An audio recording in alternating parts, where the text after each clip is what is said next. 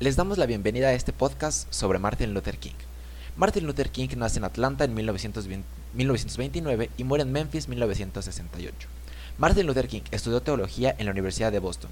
Desde joven tomó conciencia de la situación de segregación social y racial en que vivían los negros de sus países, y en especial los de estados sureños. Convertido en pastor bautista en 1954, se hizo cargo de una iglesia en la ciudad de Montgomery, Alabama. Habiendo dicho esto, nos presentamos. Yo soy Jesús y mis compañeros son... Daniel. Y Juan. Ok, entonces comenzaremos con este maravilloso tema.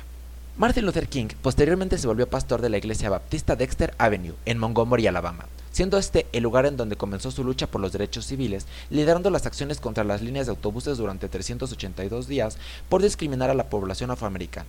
Martin Luther King fue el encargado de emprender una lucha pacífica para conseguir la igualdad de derechos civiles de las y los afroamericanos. Su gran capacidad oratoria lo convirtió en uno de los personajes más mediáticos e influyentes de aquel momento. Durante más de 10 años tuvo grandes logros en la lucha por los derechos civiles a través de las posturas no violentas y las manifestaciones pacíficas. ¿Qué opinan ustedes sobre este tema, compañeros?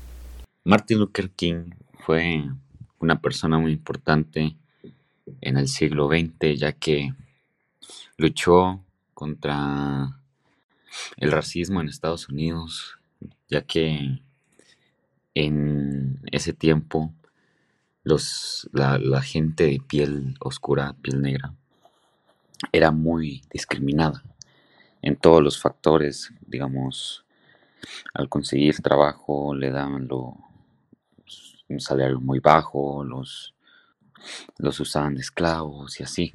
Entonces, no sé qué opine mi compañero Juan respecto.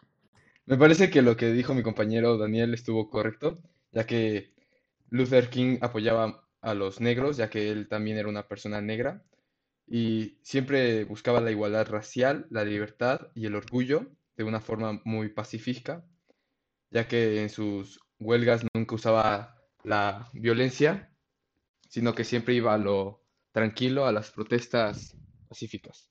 Como deben de ser. Claro, realmente buscaba un cambio, ¿no? Él defendió los derechos políticos, económicos y civiles de la comunidad afrodescendiente en Estados Unidos. También lideró una marcha contra la guerra de Vietnam al criticar que el dinero invertido podría ser organizado para los pobres. También formó una alianza de todos los sectores empobrecidos que denominó Campaña de los Pobres. Bueno, por, a su vez también me gustaría complementar que las protestas pacíficas y los boicots llevados a cabo en la ciudad tuvieron como resultado su arresto en abril de 1963. Gracias a que Kennedy apoyaba sus ideales, pudo salir de la cárcel. Viajó a Tennessee, donde había estado en huelga desde el 12 de marzo, para lograr aumentar sus sueldos y lograr un mejor trato. Por ejemplo, a diferencia de los blancos, a los trabajadores afroestadounidenses no se les pagaba cuando eran enviados a sus casas debido al mal, al mal tiempo. Ahora, habiendo dicho este tema, ¿qué les parece si nos dirigimos más hacia su muerte? Que es abatido de un tiroteo en la cabeza por un francotirador mientras saluda a sus seguidores desde el balcón del, hotel, del motel Lorraine. El atentado provoca estupefacción en la nación y es el inicio de graves desórdenes e incendios que se extienden a otros estados, lo que arroja un resultado de cerca de 50 muertos. También, como dato interesante, les podemos decir que, que lo mataron con un arma Remington calibre 30.06. ¿Qué opinan ustedes, compañeros? Sí, yo creo que es un una marca en la historia muy sorprendente, ya que este señor es alguien muy importante, era alguien muy importante en ese tiempo y que lo llegaran a matar es muy impactante. Eh, Martín ya sabía que estaba amenazado a muerte desde que llegó a Memphis, pero no, no, no creía o no sé, no se confió de que los le dijo, citó, ¿qué me ocurriría por parte de algunos de nuestros hermanos blancos insanos? Bien, a mí no sé lo que me ocurriría, no me preocupa. Entonces esto me deja triste al saber que, que confió en, en, los hermanos blancos, como lo dijo él. Sí, claro, él realmente no pensaba que le pudieran hacer tantas cosas, ¿no? Y que pudiera acabar realmente en su muerte, ¿no? Él realmente sentía confianza por parte de ellos, ¿no? Claro.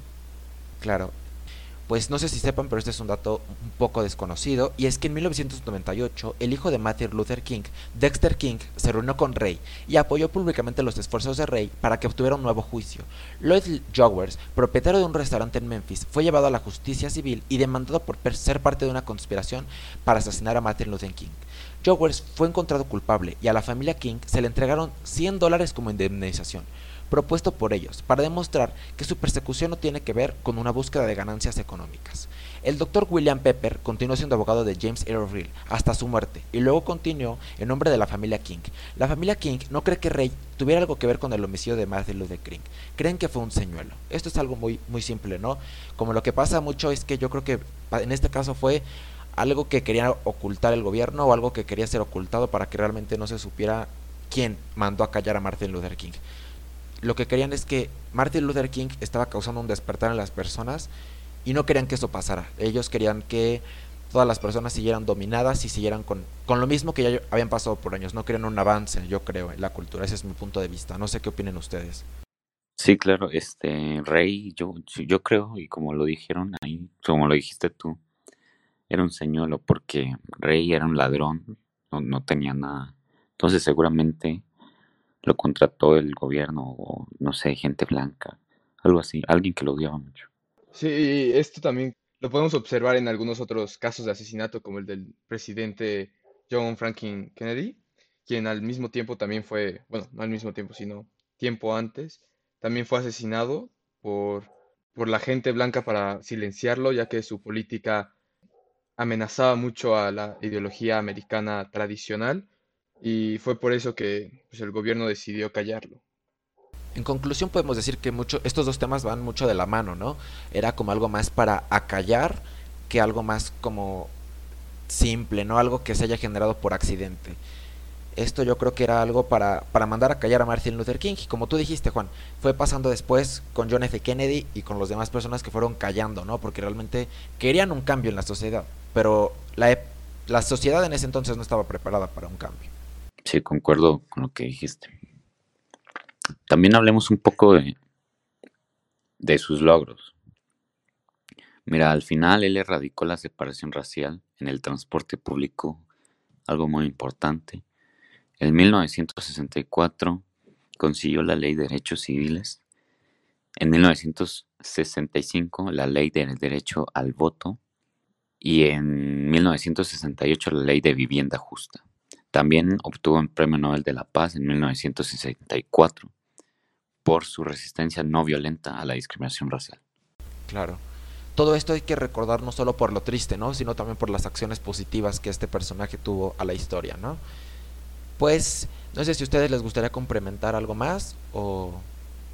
Pues, pues a mí me gustaría decir que, pues, en conclusión, pues Luther King fue, pues, la principal razón por la que hoy podemos vivir tanto con negros como blancos, pueden convivir con una sana convivencia, por así decirlo. Y pues gracias a él, pues los negros ahora son contados para tanto reuniones políticas como sociales. Claro, como tiene que ser, ¿no? Todos somos iguales y todos somos seres humanos, ¿no? Pues les agradecemos por haber escuchado este podcast, esperamos encontrarlos en otra entrega más de Hablando sobre Historia y nos vemos en la siguiente. Hasta pronto. Bye. Hasta luego.